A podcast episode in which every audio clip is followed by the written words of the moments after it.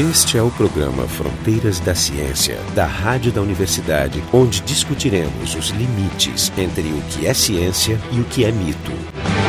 Hoje vamos tratar de um, de um assunto preocupante e atual, né, principalmente para quem mora em regiões costeiras, que é a ocorrência de tsunamis ou tsunami, dependendo de qual a língua que a gente usa para fazer o plural.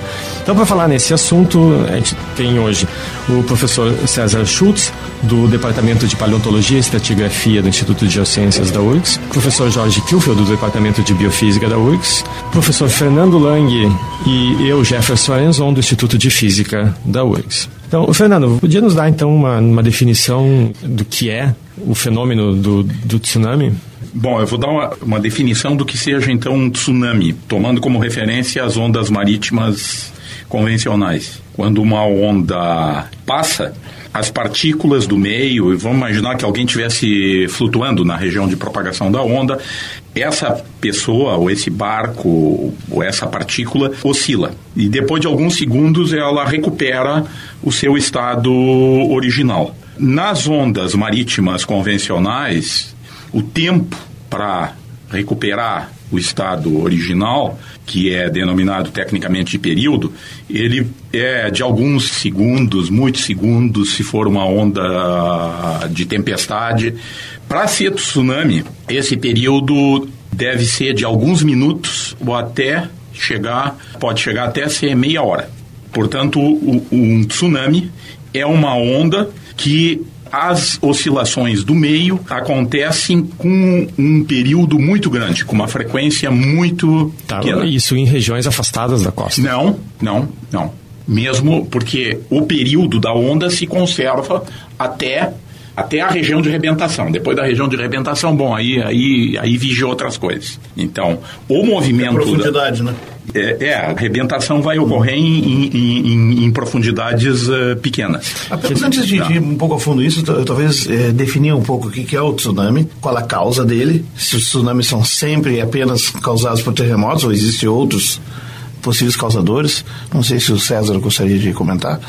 Pois é, segundo essa definição, é, eu não sei se existiria alguma outra causa possível né, de formar ondas com esse período, com, esse, com essas particularidades do ponto de vista físico. Né. Do ponto de vista geológico, a gente define, né, são ondas gigantescas que não fazem parte daquele conjunto de ondas normais né, dos oceanos e que são gerados, então, em condições excepcionais, geralmente devido a um terremoto que ocorre no leito do oceano, no fundo do oceano. Então, isso gera uma agitação no, no leito do oceano que provoca, irradia a partir daquele ponto uma série de ondas. Então, são ondas. Não, não, existem outros mecanismos, por exemplo, eu posso ter uma erupção vulcânica submarina, posso ter um deslizamento sim. de terra. Sim, sim, né? sim. Posso ter o Godzilla passando. Uhum. Certo. Não. E porém, porém, porém eu acho que o que vai reunir eles é o que vai causar um evento com essas dimensões, que é o porte e, energético da causa. Sim, e não até, é qualquer um evento. E até fenômenos meteorológicos podem desencadear tsunami, como a evidência de um tsunami aqui em Rio Grande,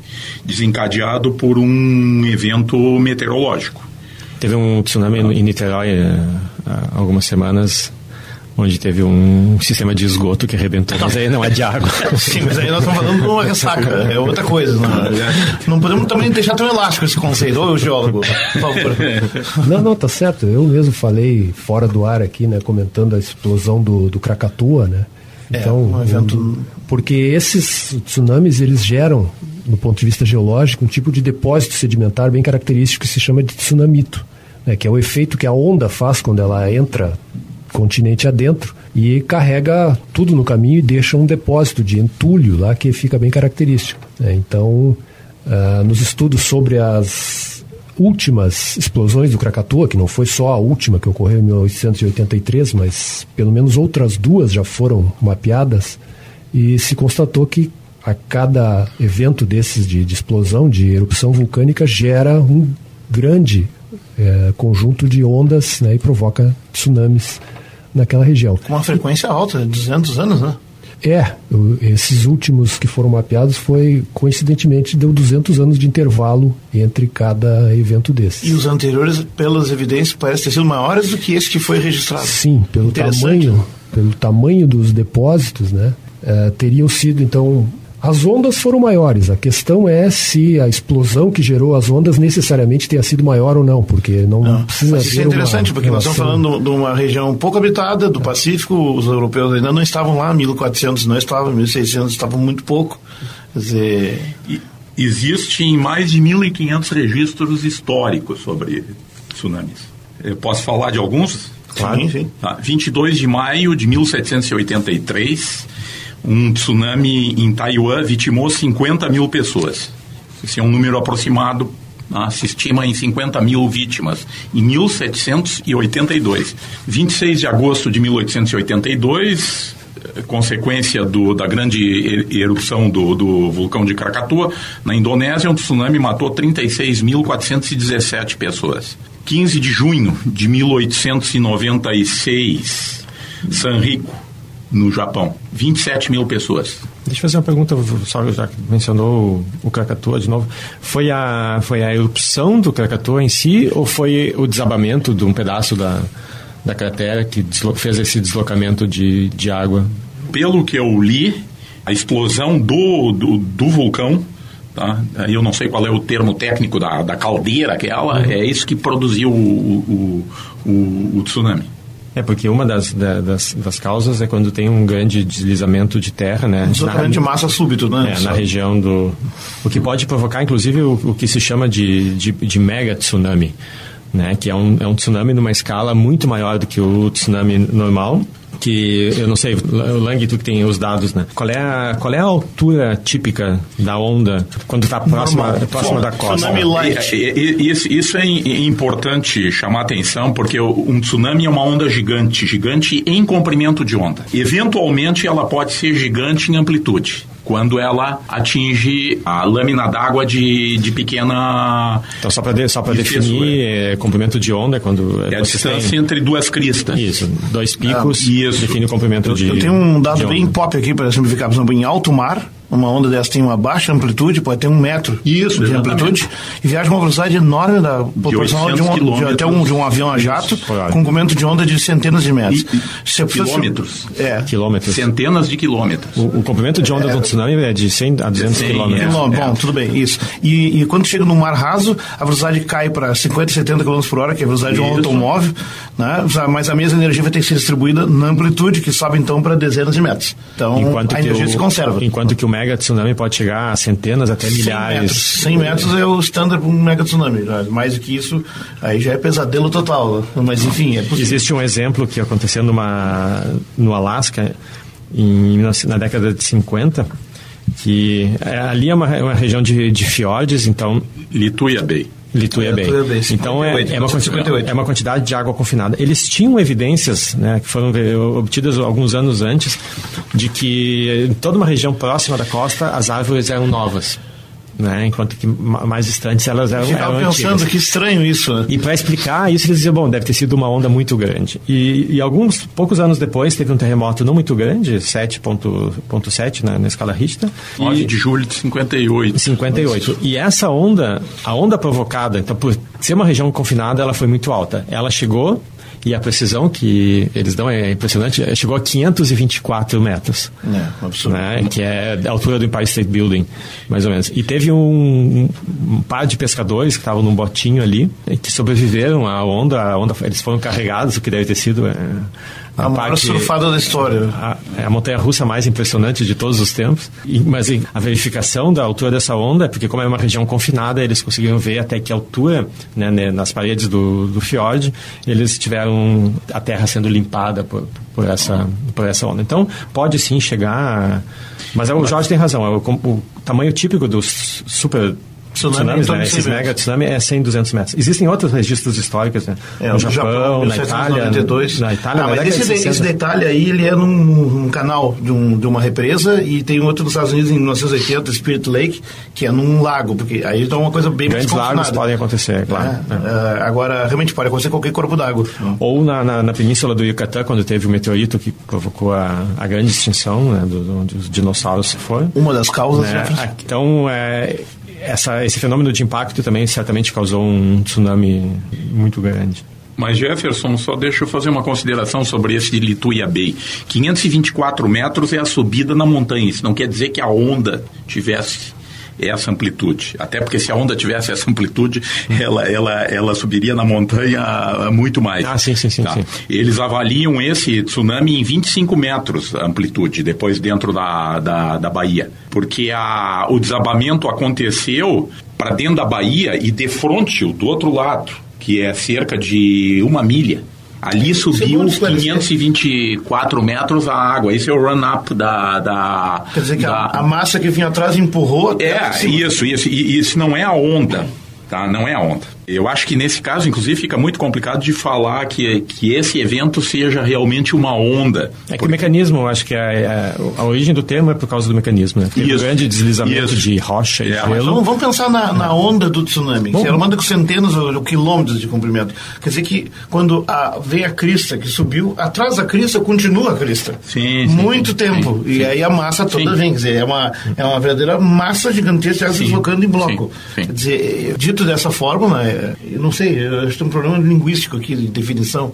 Eu, eu acho que é interessante chamar atenção para isso, que eh, o, o tsunami, para produzir devastação, ele não precisa ser essa onda gigantesca, que inclusive a gente vê em algumas figuras da internet, e que são montagens, que é uma onda do tamanho de um arranha-céu. É coisa de filmezinho, né? O, a, a questão é a seguinte, o, o que, que o tsunami faz? Ele eleva o nível do mar por alguns metros, pode chegar... a, dependendo da circunstância, 10 metros.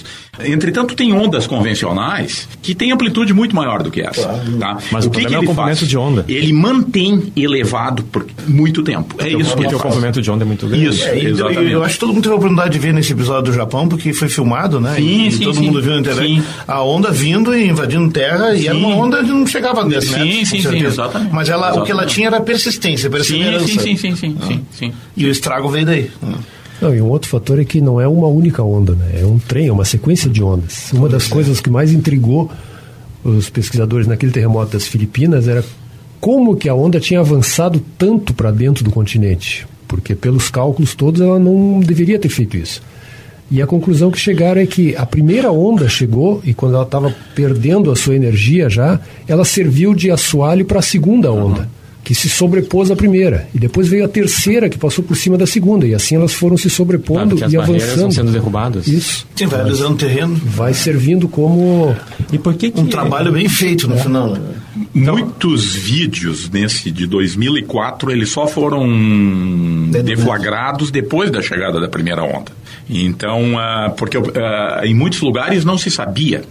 Os Sumatras, quer dizer, Tá. né? É, então o pessoal se deu conta que estava acontecendo um tsunami quando chegou a primeira onda. Registrou a tá? segunda, Eu, talvez. eu vi esses dias um vídeo, é impressionante. Aí, aí tem o áudio e o pessoal dizendo e, e, estão vendo a chegada da segunda onda. A primeira já, já alagou a, a cidade. Tá? Uhum. Eles estão dentro de um hotel e no fim o vídeo termina com a água chegando praticamente no, no teto da sala onde o pessoal estava. Não sei se o que, que aconteceu com o sujeito que, que fazia. Inclusive os melhores vídeos foram perdidos, né? É, exatamente. Ficaram molhados, parece. Mas um, um fato interessante, ó, em, em 1868, na costa do Peru, houve um tsunami com uma amplitude de cerca de 5 metros, tá, que apanhou dois navios de guerra que estavam a 2 quilômetros da costa, um, um navio americano e outro peruano. Porque aqui, é, hoje é, é Chile, mas naquela época era, era Peru ali, em Arica. E transportou esses navios por 5 quilômetros. Deixou 3 quilômetros dentro do, do, do, do continente. Existem fotos do navio americano e ficaram lá, né? Porque não, não tem mais como tirar o navio. Talvez no próximo uh, tsunami. Eu acho interessante a gente talvez é, é, é, voltar um pouco assim para. Então, antes disso, deixa eu fazer a nossa publicidade. Esse é o programa Fronteiras da Ciência. Hoje nós estamos falando sobre o fenômeno dos tsunamis. E vocês vão obter mais informações, eh, links com material de interesse na nossa página, junto com o, o MP3, para quem quiser ouvir quantas vezes quiser. Então é frontedaciencia.urgs.br. Jorge, por favor. É, o- uma.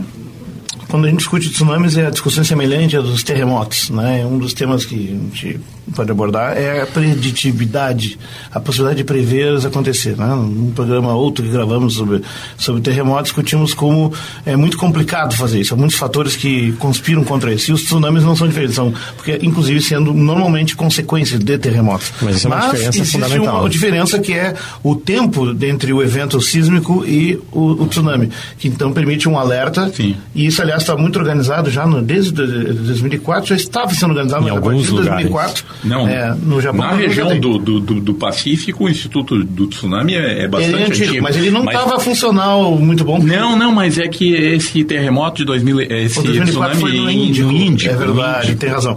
Mas agora o do Japão, bom, enfim, Sim. é, ele, ele funcionou, aliás, no Havaí, vários locais, enfim, Indonésia, tudo, o alerta, mas não começou. O que dá pra fazer é isso, né? Mas tem outra coisa importante, não é só a questão de enviar um sinal de alerta, mas as pessoas têm que ter a informação do que fazer com esse sinal. Tem que ter um planejamento, né? Né? Porque não adianta andar 100 metros para longe da costa, achar que está seguro. Tem que subir. né? Tem que É. subir. É. né? E o problema é que algumas regiões não têm a- uma área de escape. Então, por exemplo, no Japão existe, existe sinalização específica dizendo essa aqui é a rota de fuga. Aliás, no Japão que deu para ver também que os edifícios de três, quatro andares eram recomendados. Uma das recomendações era subir para o terceiro andar. Não sei se está correto, acho que sim, né? Se o edifício é preparado para aguentar o. Edifício de concreto. Vídeos, impacto, uh, né? Tem um vídeo interessante da chegada do tsunami, inclusive vendo ele passar por cima da muralha de, de proteção e que notoriamente era feito do- de um edifício. Não, eu acho que não deve ser muito mais alto do que isso, porque é, é pertinho da costa, é- exatamente. Mas isso nos leva, então, à preditividade dos locais onde potencialmente podem vir a acontecer tsunamis. O Pacífico continuar sendo o palco de tsunamis, mas e o Atlântico? O Atlântico não é o palco tradicional de tsunamis, mas se fala do, talvez, um dos maiores e mais terríveis, até por causa das populações a serem atingidas, o tsunami que poderia surgir em função da quebra da falha geológica que tem nas Ilhas Canárias, estou certo? Não, é um deslizamento, é é uma, é uma montanha, um vulcão, acho que tem na- nas Canárias, que se causar uma erupção pode ter um grande deslizamento de terra. Sim, todas aquele conjunto de ilhas é formado por atividade vulcânica. São ilhas vulcânicas e elas estão alinhadas num local onde tem também uma, placas, uma falha geológica ali. É. E aí é um dos lugares que está sendo monitorado, principalmente pelos americanos, porque eles estão do outro lado do oceano, mas bem em frente. Bem na frente. Diz que Miami vai sumir, né? Vai E- fora inteira.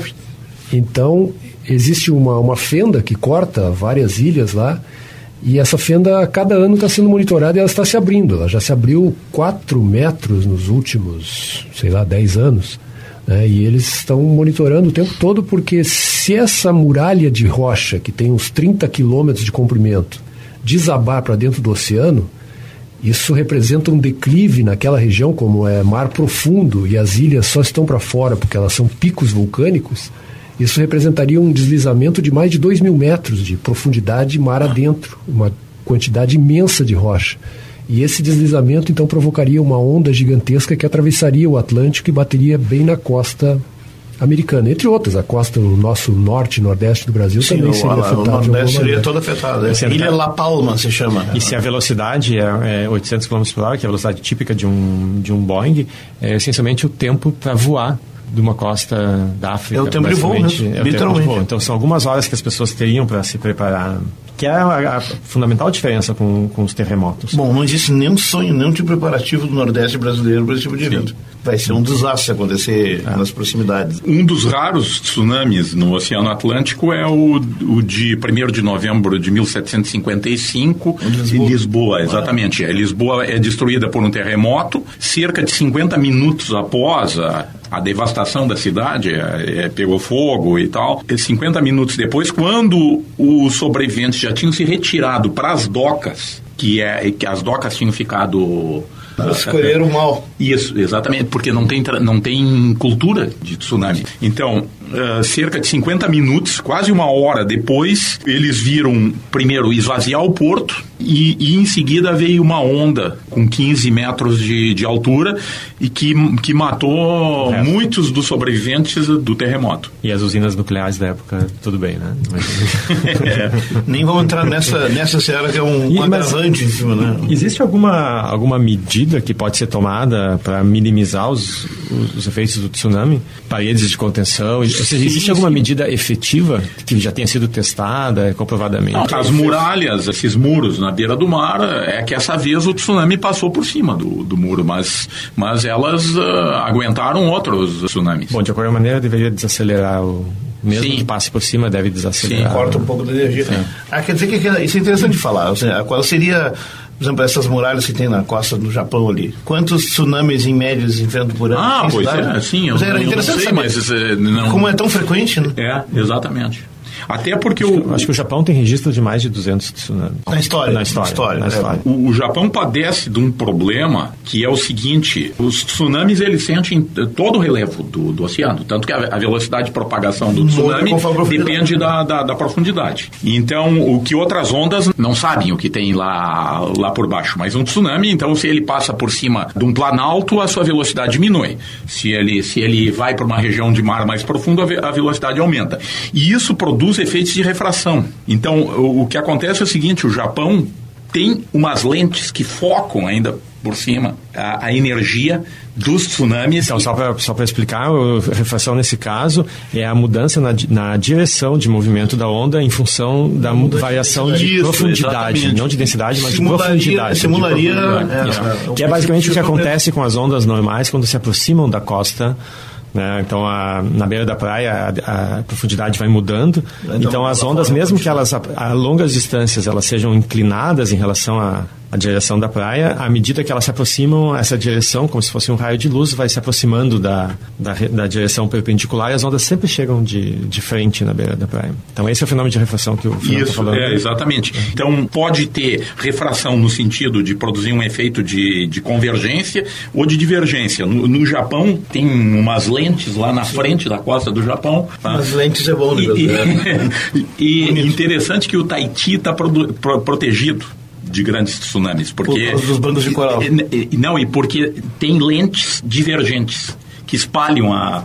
a- Então, lentes, nesse caso, são objetos colocados debaixo da embaixo água. d'água e né, estão invisíveis, ah, é simplesmente profundidades diferentes e dependendo do relevo do oceano isso pode funcionar como uma lente convergente. Então, Dá para se pensar por um futuro, quando a gente for mais desenvolvido e com recursos dirigidos para esse tipo de fim, numa, numa engenharia de escala para lidar com esse tipo de coisa. É, mas- Em parte, em parte, né? Tu diz no É, Brasil? Não, no Brasil, eu tô falando no mundo, porque no Brasil vai ser o o Brasil último. saiu dos nossos Não, menores o Brasil, aqui, ó, toda semana está morrendo gente de deslizamento de terra. Nós não conseguimos nem aplicar o Código Florestal antigo. Então, o que dizer o tsunami? Mas, enfim. Jefferson, eu gostaria de falar uma coisa que eu acho que é importante, porque as pessoas ah, ah, ficam confundidas com essa informação de que o tsunami viaja a 800 km por hora. E aí as pessoas acham que tem uma massa de água É já- se movendo a 800 km por hora. Não, é, é aquela É. ondulação. É, a tá? crista, né? E, eh, eu até eh, fiz um- um- alguns cálculos aqui para vocês terem uma ideia. tá? Se a gente considerar um tsunami com um comprimento de onda de 200 quilômetros tá, em alto mar, e portanto ele está viajando a 800 quilômetros por hora, as velocidades máximas das oscila associadas com a, a oscilação da, da onda lá em alto mar é da ordem de 5 centímetros por segundo. Só, apenas 5 centímetros por segundo. As acelerações que estão associadas a esse movimento é menos de milímetro por segundo ao quadrado. Isso tem uma implicação interessante, que é o seguinte: lá em alto mar, ninguém sabe. Se tu passar por ti, Não, foi uma coisa. nada, nada. Não, os- tanto que os navios nem notam. Isso, exatamente. Esse tsunami de 1896 que destruiu a cidade de San Rico no Japão, ele aconteceu à noite. Os pescadores da cidade estavam pescando na frente da cidade. E eles não souberam, eles só se deram conta do tsunami Quando voltaram. Quando voltaram. É. Uma, uma imagem para o pessoal entender dessa inexistência de transferência de, de matéria é quando a gente pega uma corda e começa a oscilar uma ponta e enxerga aquela ondinha que se desloca Sim. ao longo da corda, né? ou seja, a onda se desloca, mas os pedaços da corda continuam nos mesmos mesmos lugares lugares, que eles estavam. Eles se movimentam para cima e para baixo. Isso. Então, é, existe uma transferência de energia, mas não existe transferência de massa. Então, a, a água que estava do outro lado do, do oceano não é aquela água que está se deslocando para vir cair aqui em cima da Isso. praia do outro lado. Porém, porém, aqui é interessante dizer assim, ó, aqui tem uma lista dos maiores tsunamis em fatalidades Sumatra é o maior ainda, com 230 uhum. mil. Krakatau, 36 mil. Lisboa, uhum. 30 mil. Nankai, do 1706 do Japão, 30 mil. O do Japão agora, não sei se está se aproximando disso, mas já está em 27 mil, né? Uhum. Então ela já está entre os primeiros. Tem a lista também quanto a. O Japão é complicado porque o terremoto e o tsunami foram no mesmo local. É, então é, tem é. que. Bom, mas pensando só no tsunami, tem uma lista dos top 10, né? Com a, a amplitude, né? 525 metros naquela discussão como de Lituaia Bay, 150 em 36 na mesma Lituaia Bay, 1854 na mesma Bay. E tem esses aqui, ó, que são os tsunamis transoceânicos, que realmente atravessam de fora a fora, né? sendo que o de Chile, a gente não falou do Chile ainda, que é um alvo uhum. interessante, 630, enfim, é um, é, Chile em 1960, Sumatra em, em 2004, Ilhas Aleus em 46, que são tsunamis que fizeram uma longa viagem. Então, não sei se...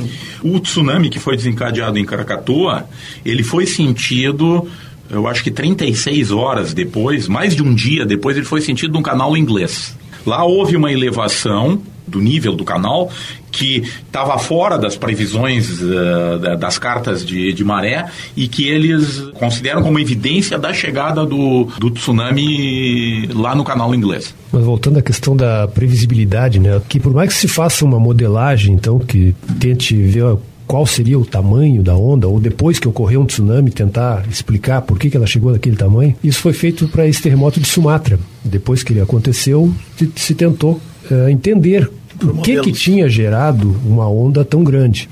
E por mais que se fizesse os modelos, não se conseguia fazer com que o modelo gerasse uma onda tão grande, tão devastadora como foi. Até que se conseguiu descobrir que, na verdade, houve uma sobreposição de ondas. Foram dois eventos paralelos, o primeiro de maior intensidade e o segundo paralelo de menor intensidade, mas aí a onda gerada pelo primeiro evento se juntou, se sobrepôs à onda do segundo evento. Uma interferência construtiva? Sim, exatamente. Dá para falar Do ponto de vista físico foi. Gerou uma onda que foi composta pelas duas ondas separadamente. E aí sim se conseguiu aquele efeito. Então, é o cara no lugar errado na hora errada. É.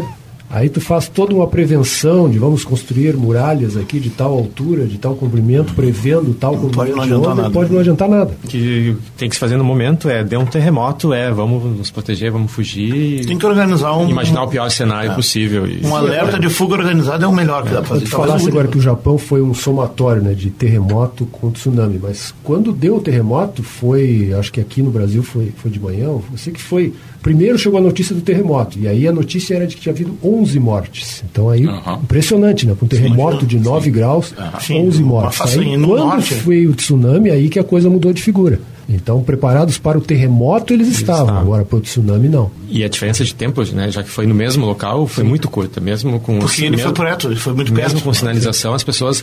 O epicentro. Porque tu tem que ou ouvir a sirene, ou ver rádio, televisão, e não é todo mundo que está... Então, deixa eu... Nós estamos chegando no final, esse é o programa Fronteiras da Ciência, discutindo, debatendo hoje o, os tsunamis. Então, considerações finais? Teria vários assuntos para desenvolver ainda ali, por exemplo, a história das ondas, ou os tipos de ondas que podem ser confundidos, ondas solitárias. Aqui foi um ah, registro sim. da Agência Espacial Europeia de uma super onda de 26 metros em 2004. Quer dizer, ainda não bem explicado, não é um tsunami, é outro tipo de onda. Mas, enfim, eu, eu acho que os tsunamis, assim como os terremotos, eles são o tipo do, do evento complexo de enormes dimensões e energia envolvida, qual nós não sabemos como prever, muito menos prever a tempo.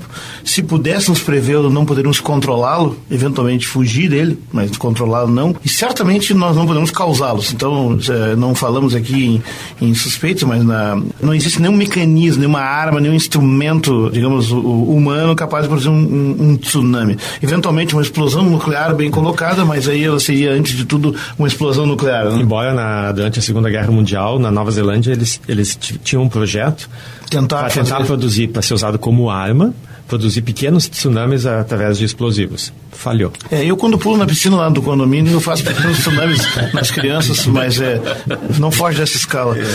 E, e, eles devem ter um sistema de aviso bastante eficiente. Sim, é, é, é o grito que eu dou. Mais alguma...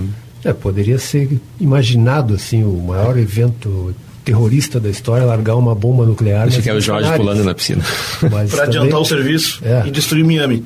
Mas é. poderia ser uma operação custosíssima e não dá em nada, porque não se sabe realmente se vai funcionar ou não, né? Olha, dá para falar que assim que a, aquele bloco lá é calculado em 500 quilômetros cúbicos de rocha que tem que cair, né? Uma massa de 1,7 vezes 10 na 12 toneladas. É uma monstruosidade. Eu não sei se existe bombas atômicas capazes de deslocar um troço é. desse. Agora isso vai cair sim, mas naturalmente, vai não. Cair naturalmente. Não com a ajuda um da dia, gente. Um dia vai cair naturalmente. Não, uma bomba colocada no local certo. Esse foi, esse foi o programa Fronteiras da Ciência. Falando em conspiração. Dando ideias para os ouvintes. então, hoje com a, gente teve o professor César Schultz, do Departamento de Paleontologia e Estratigrafia do Instituto de Geociências da URGS, professor Jorge Kilfel, do Departamento de Biofísica, professor Fernando Lang, do Instituto de Física da URGS, e eu, Jefferson Enzon, também do Instituto de Física. Programa Fronteiras da Ciência é um projeto do Instituto de Física da URGS. Técnica de Gilson de César. Direção técnica de Francisco Guazelli.